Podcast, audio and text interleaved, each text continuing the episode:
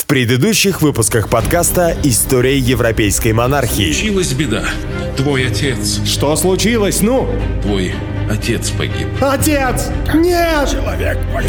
Невероятно. Ему отрубили голову и выдрузили над воротами города. Но громче всех смеялась королева. ответить за это! Я это так не оставлю! Я отомщу! Я лично убью эту ведьму! Всех убью! Принесите воды графу. Мы выдвигаемся немедленно!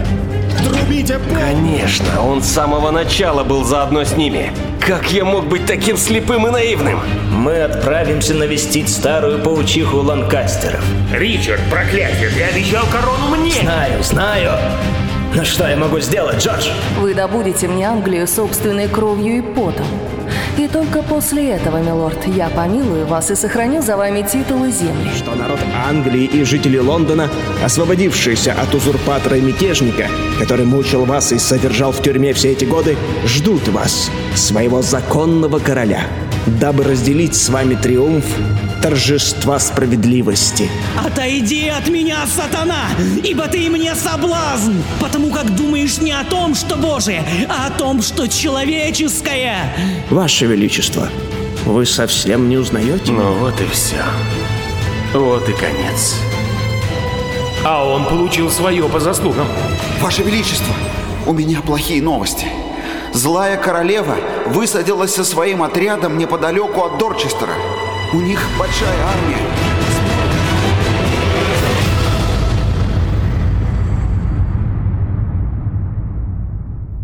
История европейской монархии.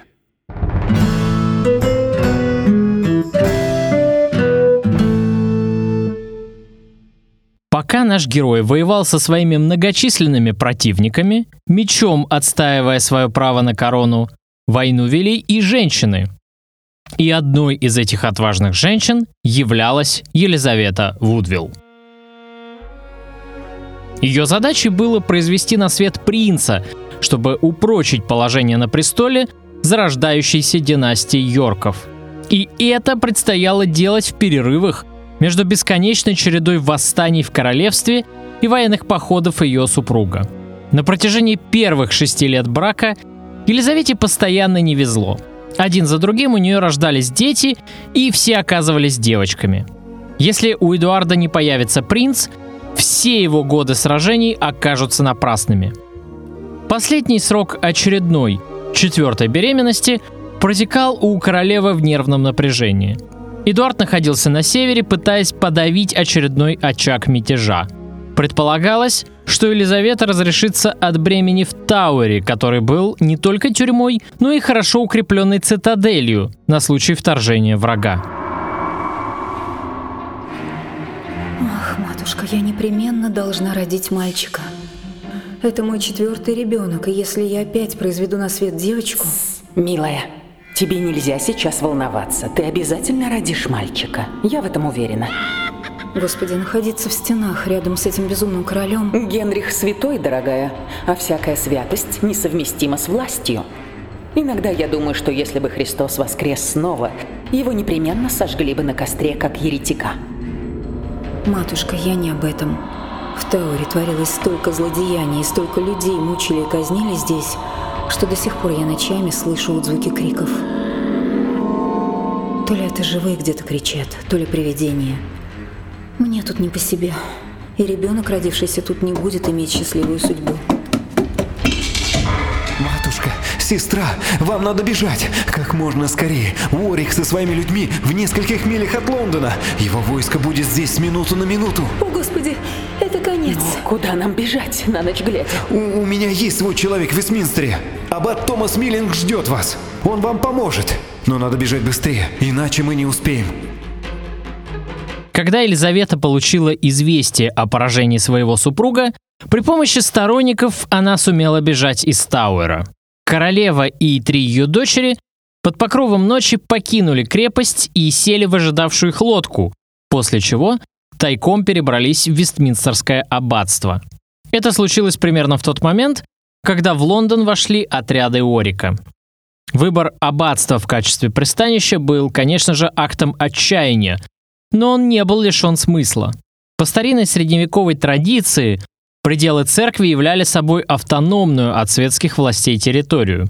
В буквальном смысле в западноевропейской культуре церковь представляла собой государство в государстве. И если преступник, а равно и любой человек, подвергшийся преследованию светских властей, успевал забежать на территорию церкви и захлопнуть за собой огромные дубовые ворота, считалось, что он пересек некую условную границу, за которой оказывался вне досягаемости для земного владыки и его суда, вверяя себя власти высшей, духовной.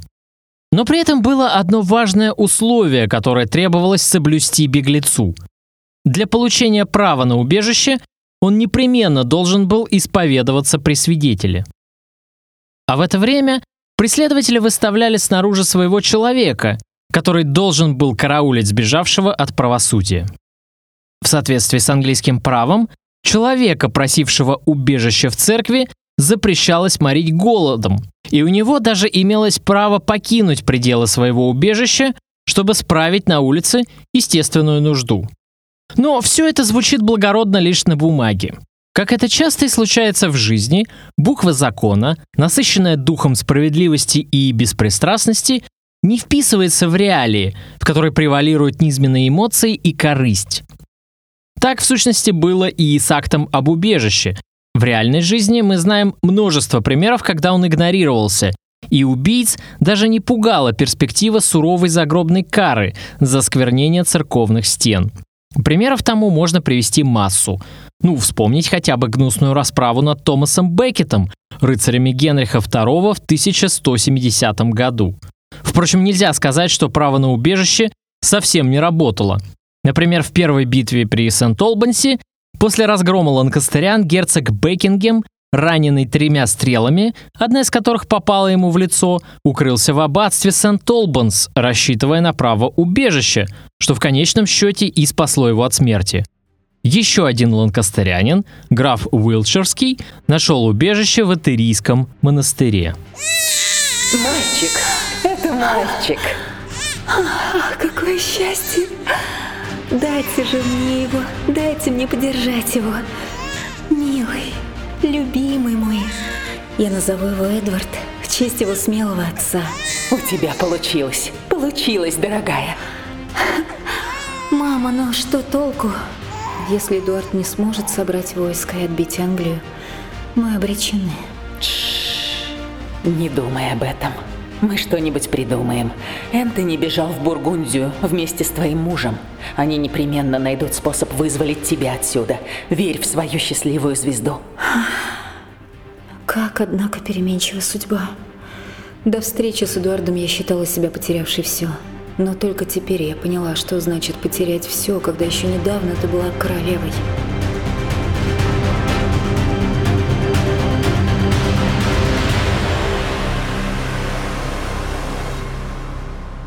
Мы не располагаем достаточными сведениями, почему Уорик не решился на расправу над бывшей королевой и ее детьми. Возможно, что мятежный граф просто не хотел морать руки кровью беззащитной женщины и ее новорожденного ребенка. Уорик уже достаточно отомстил семье Вудвиллов и смысла в новой жестокой расправе не видел. Может быть, у него просто не дошли руки, и уверенный в незыблемости своего положения, граф решил оставить расправу над королевой на потом. Кроме того, Елизавета призывала жителей столицы покориться неизбежному и не проливать кровь напрасно.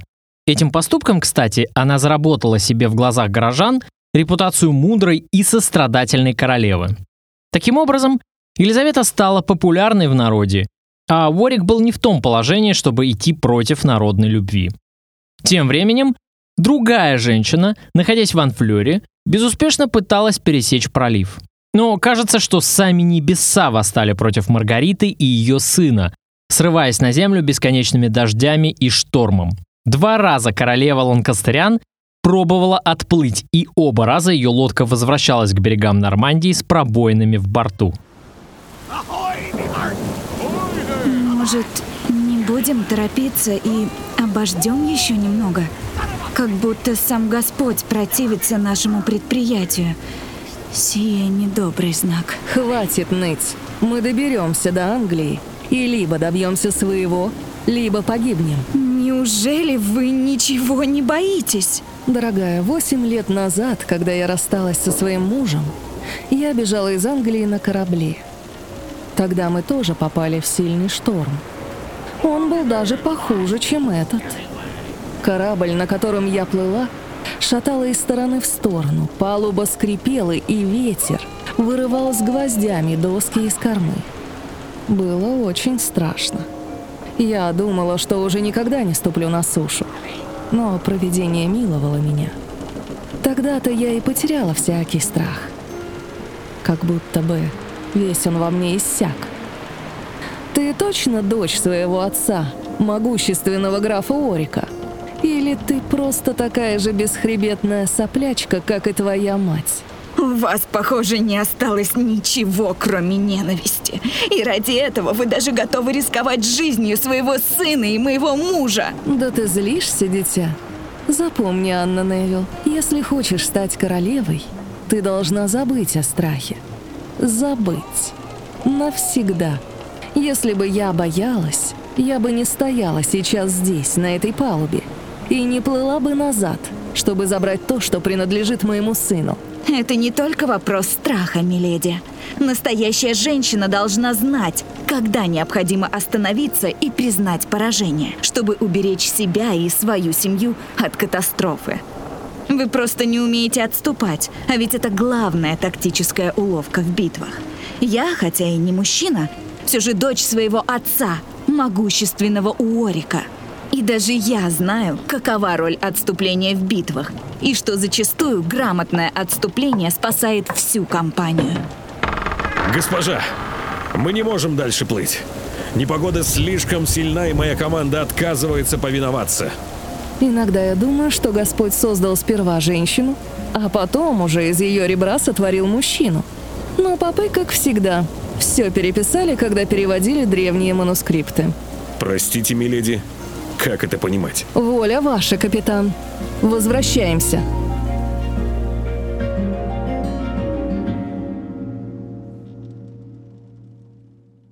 Сильная непогода задержала корабли Маргариты в Нормандии. По злой иронии судьбы, королева смогла сойти на английский берег только в день битвы при Барнете, когда войска Орика уже были разбиты.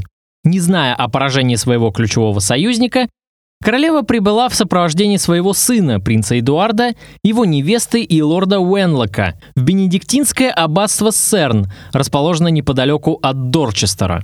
Именно тут ее и настигают ужасные известия о поражении Уорика. Это катастрофа. Мы не успели. Еще не все потеряно, моя госпожа. У нас много сторонников в Уэльсе и на севере. Нам надо только суметь соединиться с ними. Настоящая женщина должна знать, когда необходимо остановиться и признать поражение. Вы просто не умеете отступать, а ведь это главная тактическая уловка в битвах. Я хочу отплыть назад во Францию. Надо отступить и дождаться лучшего момента. Госпожа, сейчас или никогда. Матушка, я не узнаю вас. Теперь, когда на кону наша корона, вы готовы признать поражение и уйти? Поражение и убийство Орика – это не наша потеря. Граф был жаден до власти, так что это даже лучше, чем если бы он победил. Ведь тогда Орик был бы слишком независим, и он не склонился бы перед вами, как перед своей королевой. Эдмунд прав. Надо продолжать сражение. Это мое наследство! Моя корона по праву! И я лучше погибну, чем вернусь нищим голодранцем во Францию! Хорошо, да будет так. Объявите о наступлении. Нам необходимо к полудню достичь Бристоля. Оттуда переправим людей через север. Пошлите вперед человека, пусть подготовит переправу и наймет лодку.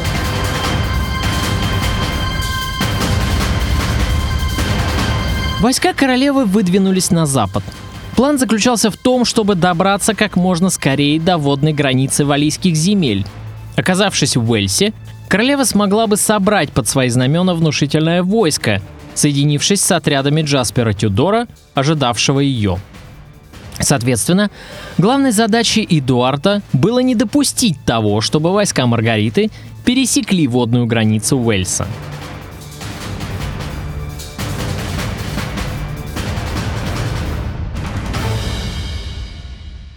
Эдуард не бездействовал. Его отряды выдвинулись из Лондона. Люди, После разгрома войска делателя королей были бодры духом, тем более, что в столице они смогли отдохнуть пару дней. Эдуард рассчитывал дать генеральное сражение как можно быстрее. Пока королева продвигалась к Бристолю, под ее знамена стекались все новые и новые люди.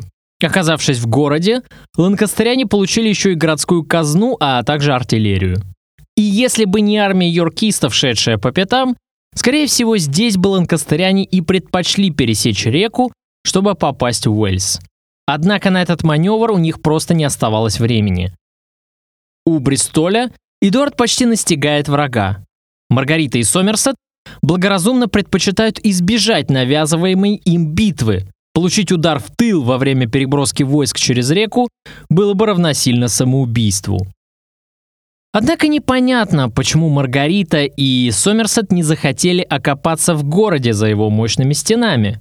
Вместо этого командующие приняли решение идти дальше, двигаясь вдоль русла реки. Следующий город, лежавший на их пути, оказался Глостер.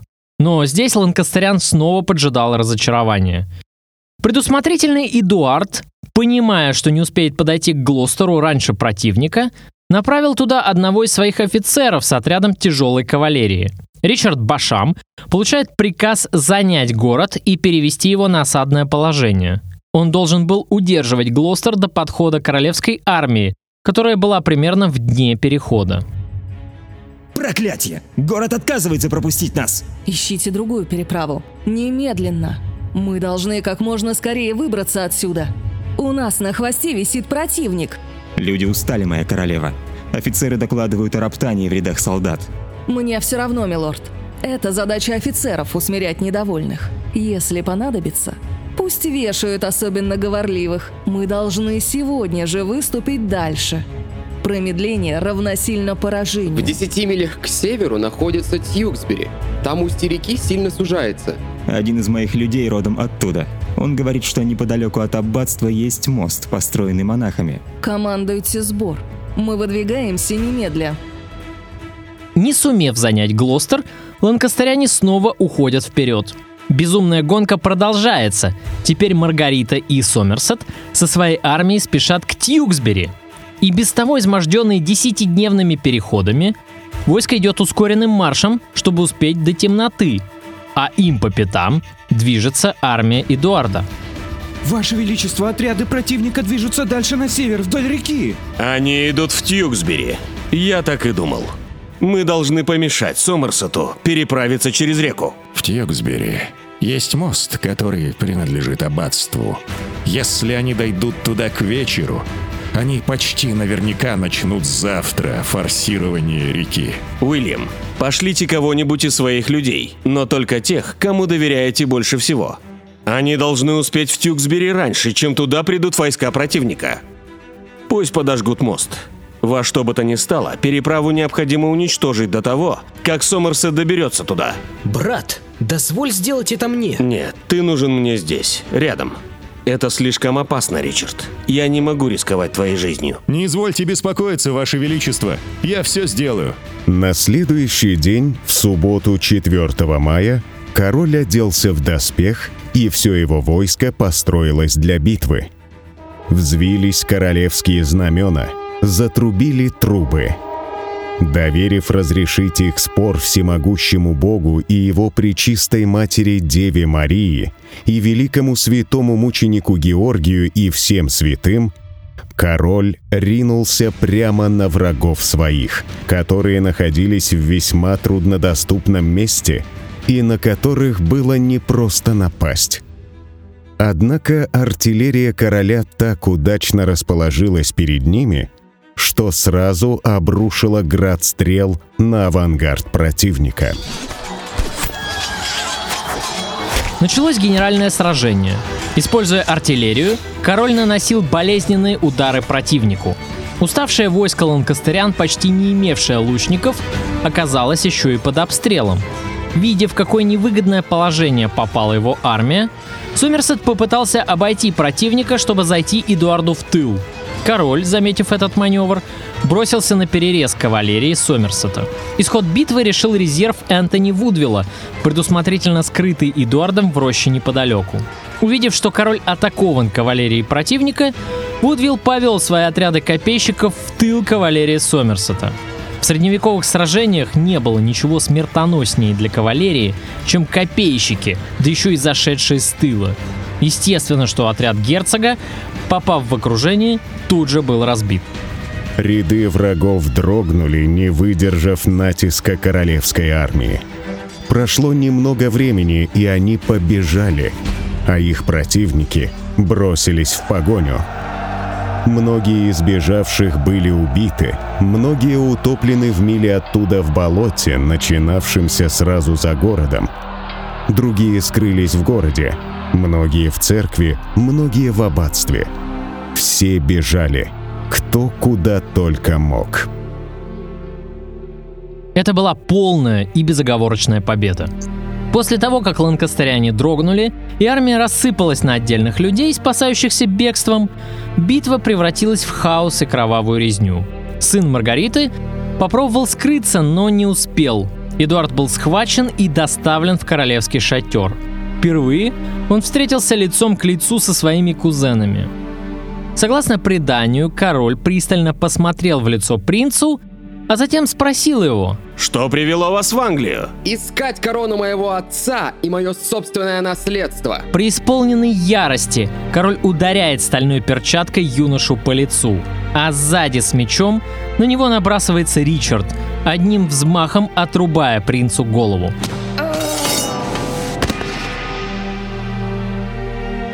В отличие от принца, Сомерсету удается скрыться с поля битвы.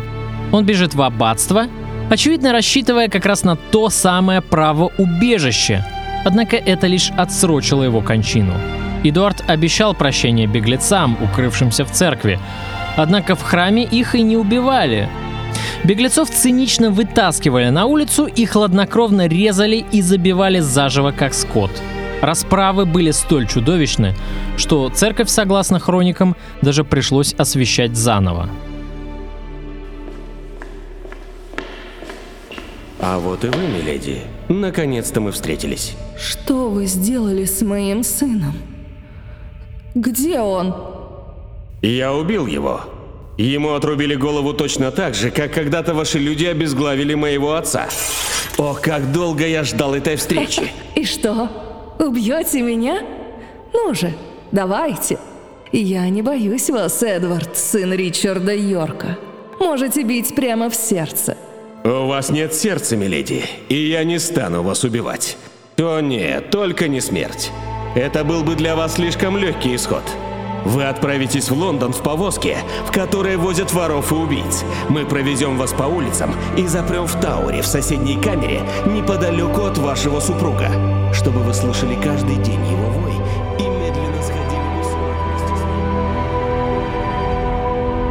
герцог Эдмунд Сомерсет, сэр Джон Лангстротер, приор Ордена Госпитальеров и казначей Генриха и еще с десяток убежденных ланкастерян были приговорены к смертной казни, и наказание было приведено в исполнение на рыночной площади Тьюксбери.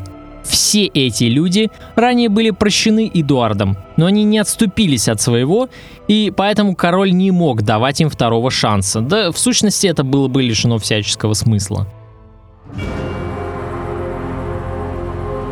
Битва при Тьюксбери вырвала с корнем такие дома, как Ланкастеры и Бафорты. Обе эти династии по мужской линии пресеклись. Остались только Тюдоры, в жилах которых теперь текла кровь Бафортов по женской линии, унаследованной ими от матери Генриха. Но по близости своей фамилии к плантагенетам Тюдоры фактически находились на уровне Вудвиллов, то есть, выражаясь простыми словами, являлись лишь дальними родственниками королевской династии. Но если с высокопоставленными лордами Эдуард на этот раз не церемонился, то по отношению к простым пленным он отнесся по-рыцарски. Среди них оказались не только простолюдины, но и такие чиновники, как, например, бывший верховный судья Джон Фортескью, занимавший при Генрихе должность канцлера. Ему и некоторым другим Эдуард великодушно дарует помилование.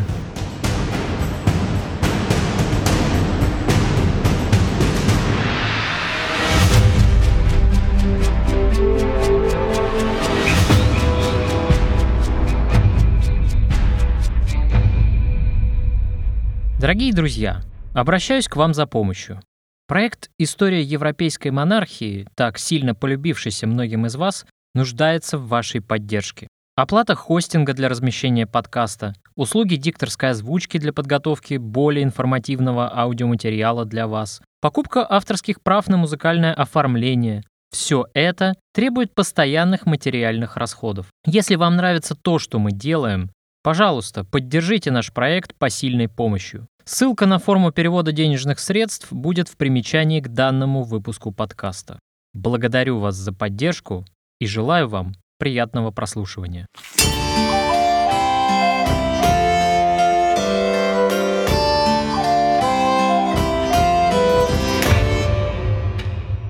Казалось, с пленением Маргариты Анжуйской, главного сердца непримиримых ланкастерян, их дело должно было бы угаснуть, а война Рос прекратиться сама собой. Королева была сломлена, посажена под стражу в Тауэр, у нее больше не осталось козырей для продолжения борьбы.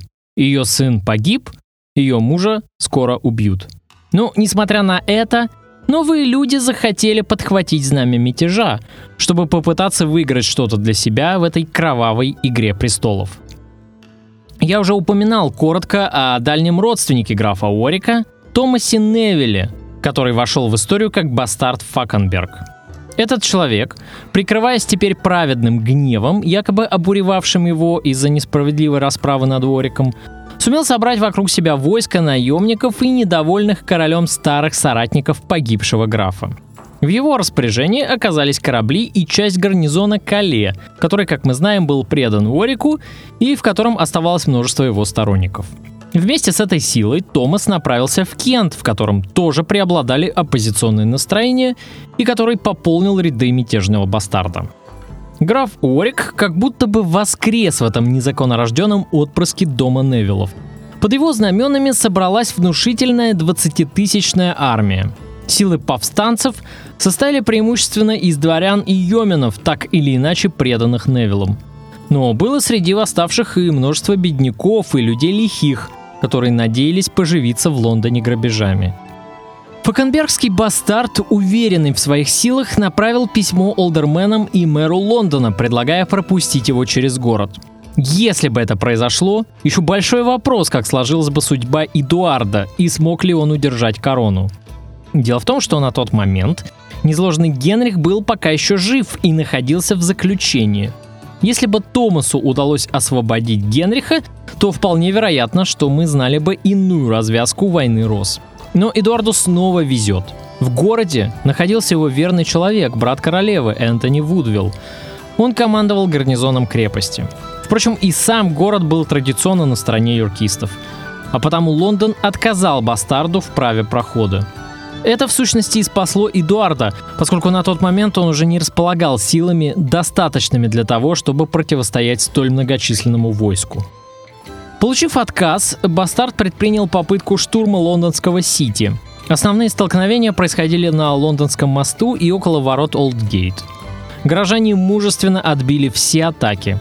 К этому моменту к городу подошли войска Эдуарда с плененной Маргаритой, возвращавшейся из-под Тьюксбери. Бастард не решился связываться с этой силой, будучи зажатым между враждебным городом и подходившими королевскими отрядами. Кроме того, его армия начинала стремительно редеть, деморализованная неожиданным подкреплением. Сам Томас пытается скрыться, и ему это даже почти удается. Его корабль выходит в воды Северного моря, но еще у самых берегов Англии он был настигнут флотом Ричарда Глостера, младшего брата короля. Отечественные медиевисты не вдаваясь в детали этой истории, сообщают кратко, что Глостер схватил Факенберга и доставил его в Мидлхемский замок, где бастард был предан казни как разбойник. Таким образом, Ричард снова отличился в глазах короля как преданный и аккуратный исполнитель его воли. Однако в этой истории не все так гладко, как может показаться на первый взгляд. Британский историк Чарльз Росс сообщает, что Фокенберг получил обещанное ему помилование и даже отправился служить вместе с Глостером на север, но в сентябре, однако, был внезапно казнен. Если это так, тогда возникает вопрос, что это было. Тактическая хитрость со стороны Ричарда который пообещал Факанбергу помилование, чтобы выманить его, и даже воспользовался его услугами, а после бросил в руки палача, ну, тогда это прекрасно укладывается в зловещий образ Ричарда, созданный позднее Шекспиром. Или Факанберг, как полагает Чарльз Росс, совершил какое-то предательство и был пойман на этом, после чего уже не смог повторно отделаться помилованием. Короче говоря, эта темная история так и остается для нас загадкой. Но как бы то ни было, выглядит вполне очевидным, что при таких обстоятельствах Эдуард уже не мог позволить себе великодушие сохранять жизнь томившемуся в Тауре Генриху. 21 мая 1471 года последний король из династии Ланкастеров, Генрих VI, погибает при весьма загадочных обстоятельствах. Официальной версией смерти было объявлено тяжелое нервное расстройство.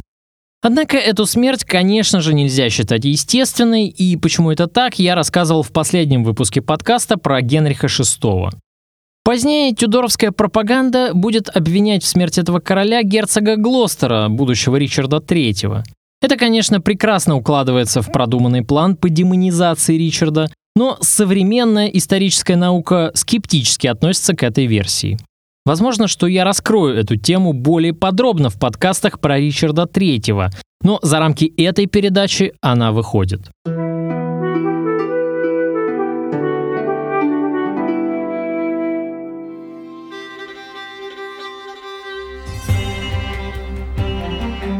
Невиллы были сломлены окончательно, но даже с подавлением мятежа факенбергского бастарда Англия продолжала бродить. На местах в отдельных графствах регулярно происходили стычки между представителями мелкой знати. Новости о том, что тот или иной барон собрал отряд наемников и напал на своего соседа, разграбил его земли или, что еще хуже, убил его самого, по-прежнему не были редкими – но мелкая знать всегда смотрела на своих более могущественных сеньоров, некоторые из которых также не захотели складывать оружие. Удивительно, но даже смерть Генриха и заключение его супруги не обескровило окончательно дело ланкастерян. Отечественный медиевист и автор книги «Войны Рос» Вадим Устинов, анализируя эту ситуацию, задается резонным вопросом, на что же новые мятежники, собственно говоря, надеялись. И тут же отвечает сам себе, что им, вероятнее всего, просто нечего было терять. И это действительно так. Я уже неоднократно говорил в предыдущих подкастах, что война Рос была далеко не частным конфликтом двух знатных фамилий Англии, но гораздо более глубокой тектонической трещиной, которая пролегла между всеми слоями аристократии, от мелких баронов до крупных герцогов. Ирония заключалась в том, что с поражением лидеров ланкастерского движения, королевы Маргариты и ее верной правой руки герцога Сомерсета, аристократия, которая свела свою судьбу с фракцией Алой Розы, оказывалась неудел. Естественно, что юркисты поделили должности и земли побежденных и убитых противников между собой. Главы могущественных домов Англии, которые служили делу ланкастеров, такие как Джон Девер, граф Оксфордский, Джаспер Тюдор, сэр Джон Эрандал и многие другие, как представители проигравшей страны, были обложены высокими налогами, у кого-то были конфискованы земли и замки, отобраны хлебные должности. Эти люди вполне естественно не хотели складывать оружие и были не согласны с тем, что их война закончилась. Все это страшное безумие, постигшее Англию, могло закончиться лишь одним из трех исходов.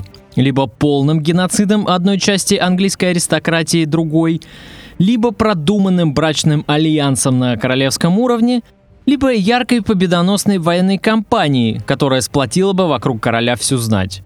Что касается брачной карты, Эдуард ее уже разменял своим непродуманным поступком, так что эта возможность была навсегда для него утрачена в угоду сиюминутной прихоти. Единственным разумным выходом казалась маленькая, быстрая, но победоносная военная кампания. И здесь естественной для англичан мишенью была либо богатая, но сильная Франция, либо нищая, но довольно воинственная Шотландия. Проблема Франции заключалась в том, что одолеть эту страну англичане смогли бы лишь при помощи сильного союзника, каковым, например, являлась Бургундия. Нечего было и думать, чтобы в одиночку бросить Франции вызов. Что касается северного соседа, то в этом отношении Шотландия со своей знатью, внутри которой царили свои нескончаемые склоки, была с одной стороны добычей легкой, но надо понимать, что основной-то целью любой военной кампании в средние века это было пополнение казны и закрытие финансовых брешей в бюджете. Вот именно поэтому, с другой стороны, Шотландия не казалась интересной, поскольку поживиться на севере как раз-таки было и нечем. Поэтому неудивительно, что выбор английского короля пал все-таки на Францию. Но даже для того, чтобы затеять войну, нужны были деньги. А их Эдуарду как раз-таки катастрофически не хватало – Вадим Устинов пишет, что ежегодный доход казны в период с 1472 по 1483 годы в среднем составлял около 90 тысяч фунтов. Это, конечно, не так уж и много, заключает историк, но при умеренных расходах вполне достаточно. Чарльз Росс на страницах своей книги приводит цифры еще меньше. Но надо понимать, что далеко не все эти деньги король мог тратить на себя и содержание своего двора – то есть непосредственно на качество своей жизни. Таким образом, корона вынуждена была делать заимствования, а копить долги бесконечно было невозможно, даже для короля. Посему Эдуард благоразумно попытался сделать ставку на торговлю, но и здесь его поджидали проблемы. Граф Оксфордский, явный ланкастерянин, оставшись неудел, сумел сколотить банду и заняться самым настоящим морским пиратством – его корабли грабили купеческие суда, занимавшиеся перевозкой товаров из Бургундии и Англии. Награбленное сбывалось по хорошим ценам в Шотландии. Бизнес на разбоях оказался настолько прибыльным, что Джон Девер даже основал собственное маленькое пиратское государство. Он со своими людьми захватил гору Святого Михаила, которая представляла из себя выступающий из моря скалистый остров – Поэтому первым делом, когда руки у Эдуарда оказались развязанными, он решил заняться наведением порядка в английской акватории. Пристанище пиратов оказалось крепким орешком. Скала была окружена морем и соединялась с материковой Англией единственной дамбой, которая большую часть времени была скрыта под водой. Небольшой отряд мог удерживать остров против сильной армии достаточно длительный период времени – Поэтому брать остров штурмом при огневой поддержке артиллерии с кораблей оказалось бы делом весьма хлопотным, которое потребовало бы больших людских ресурсов. Хроника Варкворта, повествуя об этих событиях, рассказывает о том, что Королевский совет, предвидя сложности при штурме, решил взять остров в окружение. Впрочем, военная операция не прошла гладко даже в таком, казалось бы, простом деле, как морская блокада. Но я не буду вдаваться в подробности этой истории, и всем, кого заинтересуют детали, предлагаю почитать об этой операции в хронике на страницах книги Джека Ландера, доступной на русском языке. В сухом остатке скажу лишь, что пиратское убежище Оксфорда в конечном итоге пало. Граф-пират был заключен под стражу, и Эдуард обошелся с ним довольно-таки милостиво, если под милостью, конечно, понимать пожизненное заключение под стражу. Впрочем, Джону Деверу еще суждено будет сыграть свою значительную роль в падении дома Йорков, и, соответственно, о нем мы еще упомянем в подкасте.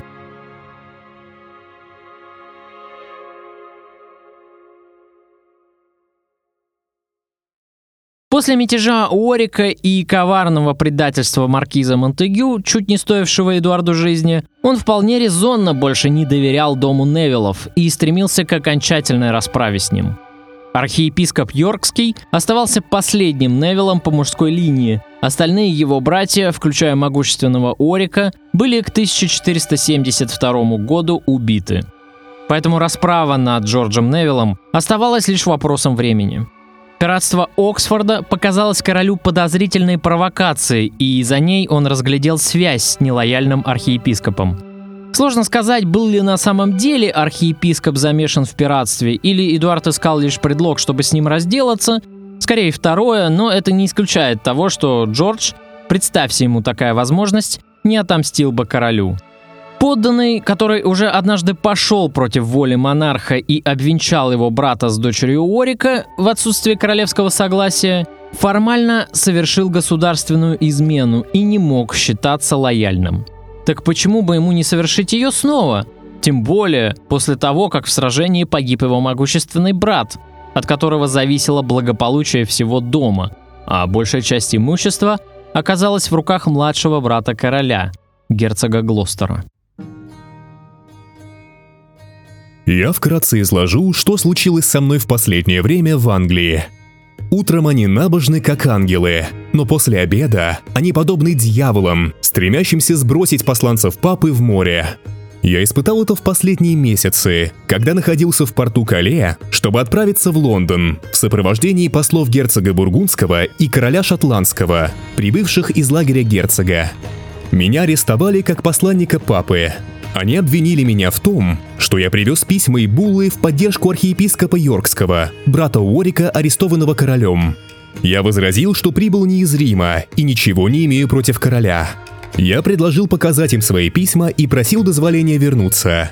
Но в этом мне было отказано.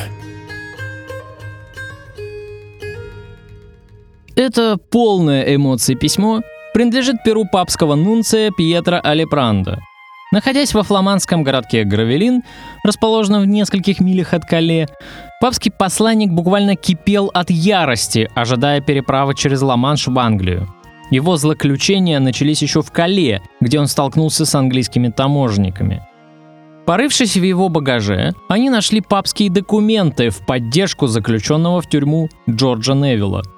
Арест архиепископа, лица духовного, был, конечно, поступком со стороны короля смелым. По сути, это было покушение на суверенитет римской католической церкви, которая, в отличие от церкви православной, основанной на византийской модели жесткой централизации власти в государстве, носила наднациональный характер. Алипранда еще легко отделался, его просто выдворили с английской территории, но это свое унижение папский нунций переживал болезненно, изливая весь накопившийся яд в докладе герцогу Сфорца. Гляца Сфорца известен тем, что сумел построить большую шпионскую сеть, поставлявшую ему весьма ценные сведения. Как мы видим, миланский герцог активно пользовался и услугами папских нунциев, которым доплачивал за интересующую его информацию. Впрочем, арест архиепископа все-таки сошел Эдуарду с рук. Опальный Джордж Невилл не имел хороших связей в римской курии – во всяком случае, я не нашел в исторической литературе никаких свидетельств каких-либо последствий ареста духовного лица. Более того, изучая историю бракосочетания герцога Глостерского с Анной Невилл, для которого требовалось формальное согласие Папы Римского, я обнаружил в литературе сведения о том, что такое согласие все-таки было получено Ричардом, Этой темы мы еще, возможно, коснемся более подробно в подкастах про Ричарда Третьего, следующего английского короля. Но сам этот факт интересен прежде всего как подтверждение того, что арест архиепископа не вызвал какого-либо серьезного дипломатического протеста со стороны Рима. Думается, что будет новая большая война. Я останусь при дворе герцога в течение всего января, принимая меры против англичан, которые понимают лишь порку, а не добрые речи. О, милорд, когда я говорю об англичанах, ваше превосходительство представляет себе тех старых прилатов, аббатов или других жирных священников, которые управляют советом и подговаривают короля арестовывать всех прибывших из Рима, к большому позору для его двора – Эдуард уже больше года вел приготовление к французской кампании. Первое, с чего начал король, это введение специального налога и добровольных пожертвований в казну от торговых гильдий и бюргерской элиты. Знати, например, напоминалось об утраченных владениях на континенте, приносивших ей немалую часть дохода. Коммерсантам сулили новые рынки сбыта, которые неминуемо появились бы, если бы Англия вернула себе утраченные земли в Аквитании. Короче говоря, Эдуард рассчитывал на то, что нация поддержит его деньгами в новом военном начинании. Важная задача убедить парламент была поручена Роберту Стиллингтону, человеку, о котором я уже упоминал ранее, и который еще сыграет свою роль в будущем. Стиллингтон справился блестяще. В своем обращении он произнес убедительную и полную веских аргументов речь в поддержку возобновления Столетней войны. Часть доводов были стары, как само средневековье. Это все тоже злосчастное древнее наследство плантагенетов – и уже весьма трезвый аргумент, что война внешняя успешно сплотит нацию против внутренних врагов, отвлекая энергию непокорных лордов, которые они направят против французского оружия, вместо того, чтобы сводить между собой древние счеты из-за старых наследственных споров. Компания решила бы и проблемы разбоя в стране. Многочисленные младшие сыновья лордов лишившиеся из-за майоратных прав наделов, смогут попытать счастье на континенте и обрести для себя новые вотчины. Завоевание Гаскони и Нормандии даст Англии контроль над обоими берегами пролива, а значит позволит получить не только новые рынки сбыта, но и обеспечить беспошлинное перемещение товаров между островом и континентом. Конечно, все это были заманчивые перспективы – Проблема была лишь в том, что старый призрак наследства плантагенетов, еще будораживший воображение английских патриотов, уже невозможно было воскресить. Проблема заключалась в том, что Нормандия, как и Аквитания, уже порядка 20 лет находились под прямым управлением Франции, и эти территории были в достаточной степени ассимилированы французами.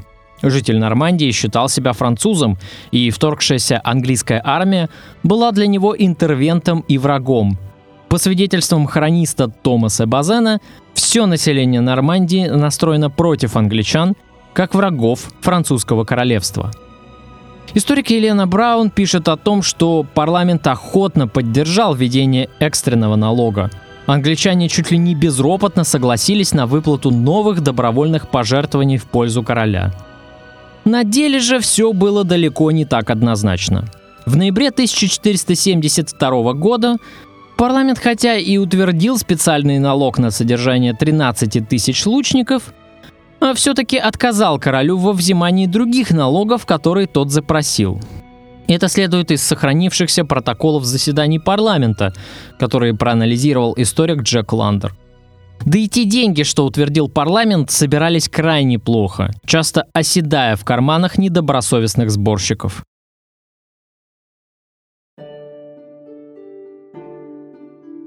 Король доводит нас, жителей этой страны, и бедных, и богатых до крайности. И я не представляю, как мы будем жить, если положение не улучшится. Все вернется на круги своя, когда на то будет воля Божья. Тогда Эдуард прибегнул к хитрости. По английскому праву король не мог вводить в стране новые налоги без санкции парламента. Это следовало из 12 статьи Великой Хартии Вольностей – но если обозвать сбор не налогом, а, скажем, добровольным пожертвованием, то санкция парламента формально уже не требуется. Конечно, характер пожертвований не был добровольным в полном смысле этого слова, но кто будет возмущаться в столь щекотливой ситуации, когда твоя родина собирает деньги на такую патриотическую войну? Скорее всего, этим добровольным пожертвованием облагались купцы и богатое городское сословие – до наших дней дошла даже вовсе анекдотическая история о том, как одна богатая бюргерша пожелала увеличить свой взнос вдвое в обмен на поцелуй короля. Получила ли она в конечном счете такую услугу, для нас остается загадкой.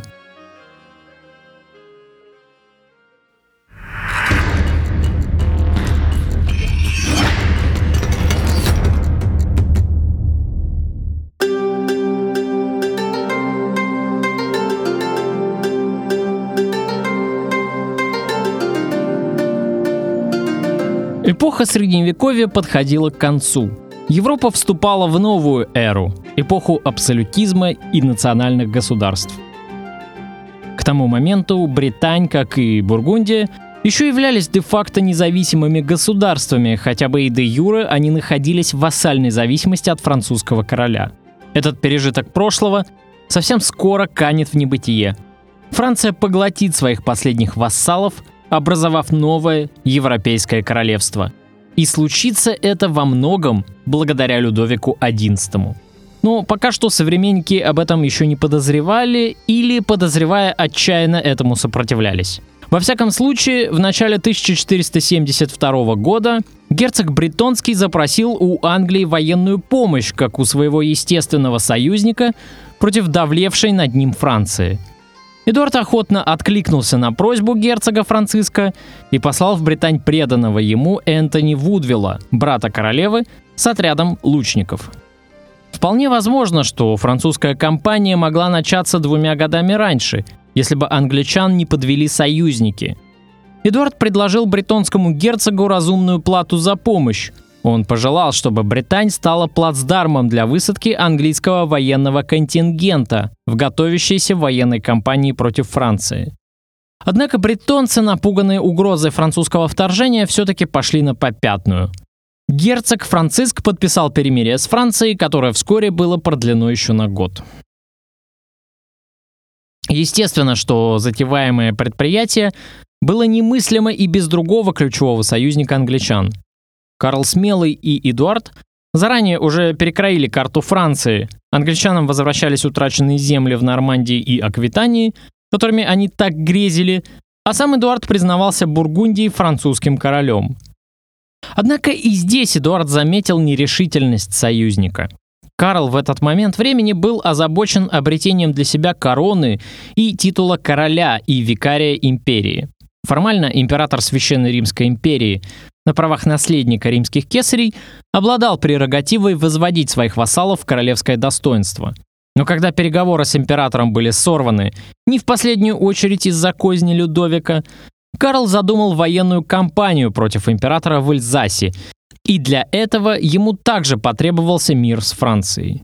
Таким образом, Эдуард был вынужден перенести вторжение во Францию на один год из-за нерешительности бретонцев, а затем еще на год из-за занятости бургундского герцога своим проектом по превращению Бургундии в королевство. Позаботился Эдуард и о северных границах, предварительно заключив шотландским королем перемирие. Джеймс III охотно пошел на заключение перемирия, поскольку Шотландия, вечно разрываемая собственными клановыми конфликтами, в тот период времени была не готова к войне с Англией. Рыцарство было в натуре Эдуарда. Он был преисполнен идеалами о честной войне и благородстве в поступках. Эта его черта характера роднила его в чем-то с Карлом Смелым. И король всячески старался продемонстрировать свое великодушие, когда у него появлялась такая возможность. Мы уже наблюдали такие примеры, когда Эдуард миловал предводителей своих врагов и даже возвращал им титулы и принимал в командующие своими отрядами, как это было, например, с герцогом Сомерсетом. Вот и в этот раз Эдуард решил поступить красиво, что называется по-рыцарски, отправив к королю Франции Герольда с требованием вернуть ему французское королевство которое принадлежит ему по праву. Естественно, это было равносильно фактическому объявлению войны. Судя по информации из миланских архивов, Людовик занервничал не на шутку. Альянс Англии и Бургундии – это был самый страшный ночной кошмар французского короля, который он все время пытался предотвратить и который теперь, похоже, начинал сбываться – я сообщаю вашей светлости, что его величество получил достоверные сведения о том, что англичане готовят огромные силы, дабы сразу всей мощью вторгнуться в Нормандию. И король Англии сам собирается вести это многочисленное войско. Трудно найти слова, чтобы описать обеспокоенность его величества. Он потерял обычное для себя веселое расположение духа. Вот его точные слова, которые, среди прочего, он произнес в отчаянии и горечи. «О, Пресвятая Мария! Даже теперь, когда я пожертвовал тебе полторы тысячи крон, ты нисколько не помогаешь мне!»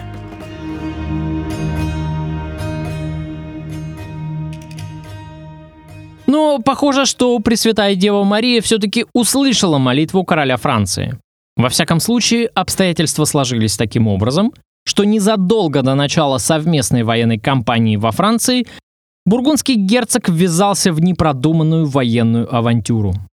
В 1474 году Карл решил попробовать присоединить к своим владениям Кёльн и другие прирейнские города, которые считал легкой добычей. Это была месть императору за то, как некрасиво Фридрих обошелся с ним, тайно покинув Трирскую конференцию.